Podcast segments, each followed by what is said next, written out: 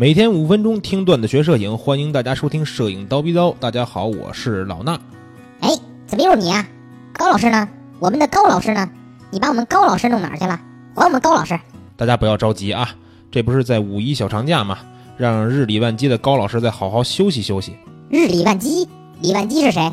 高老师跟李万机跑了，去哪儿了？还我们高老师！行了行了，朋友们。既然今天是我值班啊，咱们就进入五一小长假特别节目的最后一期。没有妹子呢，我们应该拍点啥？前两天的节目呀，推荐大家呀带着妹子去这儿拍去那儿拍，但是我还是忽略了一个问题，就是有些朋友可能真的约不出妹子来。那咱们这些没有妹子的同学，到底应该拍点啥呢？难道就因为五一假期哪儿哪儿都是人，咱就在家里宅三天吗？那可不行，有事没事多拍照，对大家肯定是有帮助的。那这一出门都是人啊，咱也别怕。今天呢，我就来给大家分享一个摄影方面的思维和观念，就是要培养我们自己的摄影项目概念。什么叫摄影项目呢？我来简单的说一下。单说项目这个词儿啊，是指一系列独特的，并且呀相互关联的活动。这些活动有着一个明确的目标或者目的。那我们所谓的摄影项目呢，应该就是说通过多张啊具有同一主题性的照片来表达一个完整的影像内容。这么说呀，可能有点难理解。我举个例子，大家就明白了啊。之前这个奥巴马卸任美国总统的时候，他一个贴身的摄影师就火了。那摄影师是日复一日、年复一年的跟拍奥巴马。虽然呢这是他的工作，但这个啊其实也是他自己的一个摄影项目，目的就是记录总统。那如果说咱们身边的啊，我喜欢的一位中国的街头摄影师一冰，他拍的这个人物志系列，也就是一个摄影项目。用比较类似的构图和角度拍摄不同国家、不同职业的很多人，同时呢还能记录他们的故事。这样呢，最后拍下来，这个摄影项目就会有一个非常不错的表现方式。那这个摄影项目的目的呢，就是为了记录他在旅行中遇到的那些有意思的人。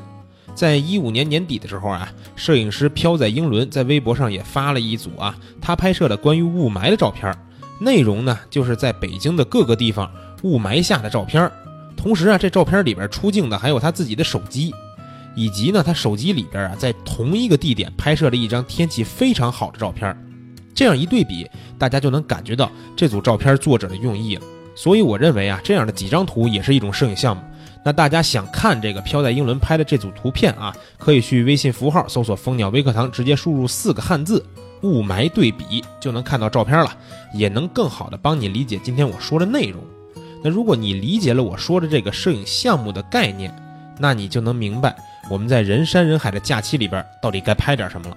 咱们可以从策划自己的第一个摄影项目开始啊，你可以去你所在的城市的一些著名景点或者地标性的建筑附近拍一系列啊人很多的照片，然后等到这个过年的时候，大家都不愿意出门了，或者说很多人都回老家了，你再去拍一系列这样同样的地点，但是空无一人的照片。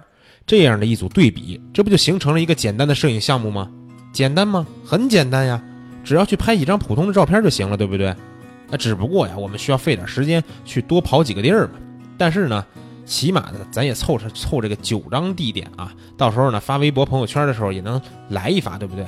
今天要给大家分享的呢，其实就是这么一个摄影的思维，要有意识的去培养自己关于摄影项目的观念和概念。毕竟啊，大家也都不想拍啥呀，都是随便拍一拍，是吧？有朝一日，万一咱拍成大师了，想出本画册，结果发现这自己的作品这是杂乱无章，根本没法放一起看。到那时候啊，摄影项目的重要性就显现出来了。好了，那今天的节目也就接近尾声了啊。如果你听完节目觉得有什么意见或者感想，可以在评论区随便说一说啊，让我们看见你们大家的留言。好，那老衲今天就先叨逼到这儿了啊，明天换回高老师，早上七点不见不散。